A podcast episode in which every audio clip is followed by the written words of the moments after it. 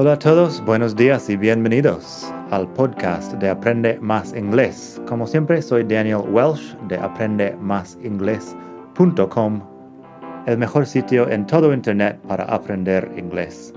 Este podcast te ayudará a hablar inglés como un nativo. Vamos allá.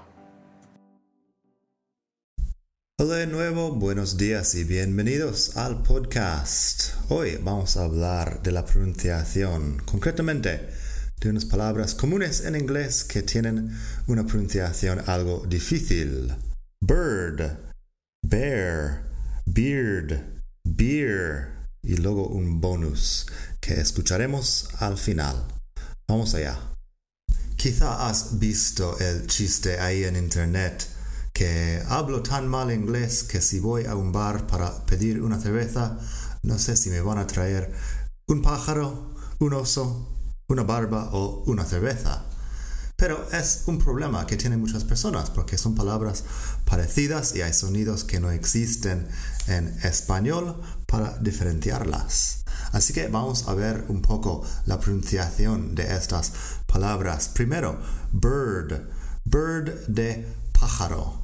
Por cierto, pondré estos estas frases y las palabras en la web aprendemasingles.com barra bird para que leas las frases también.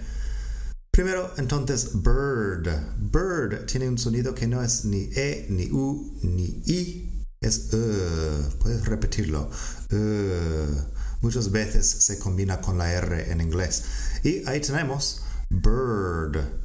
Bird en inglés americano sí que pronunciamos la R, así que bird. Diferente a cualquier sonido en español. La frase The bird flew away. The bird flew away. El pájaro se fue volando. The bird flew away. Flew siendo el pasado de fly, por supuesto. Luego tenemos bear. Bear es oso, bear, y se pronuncia con el diptongo ea, ea. Piénsalo un poco como la palabra de aire, aire. Air, bear. Pones la B al principio de la palabra air, de aire, y tienes bear. Da igual que no se escriba de la misma forma. La cuestión es que la pronunciación en inglés es así. Bear, oso. Así que la frase I saw a bear in the forest. I saw a bear in the forest. Luego tenemos He has a long white beard. Beard de barba. Beard. He has a long white beard. Fíjate en el diptongo ahí. Beer. Ear el diptongo ear.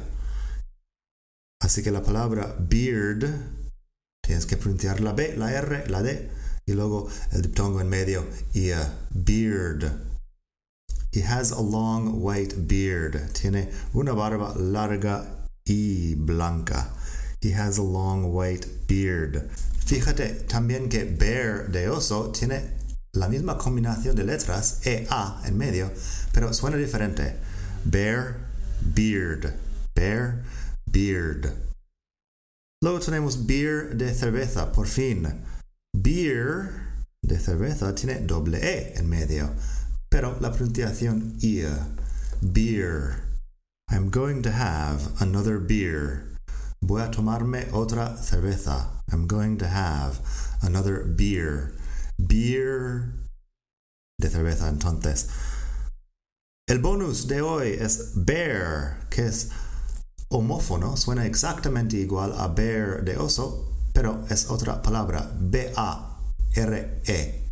Bear significa algo como sin cubrir, más o menos.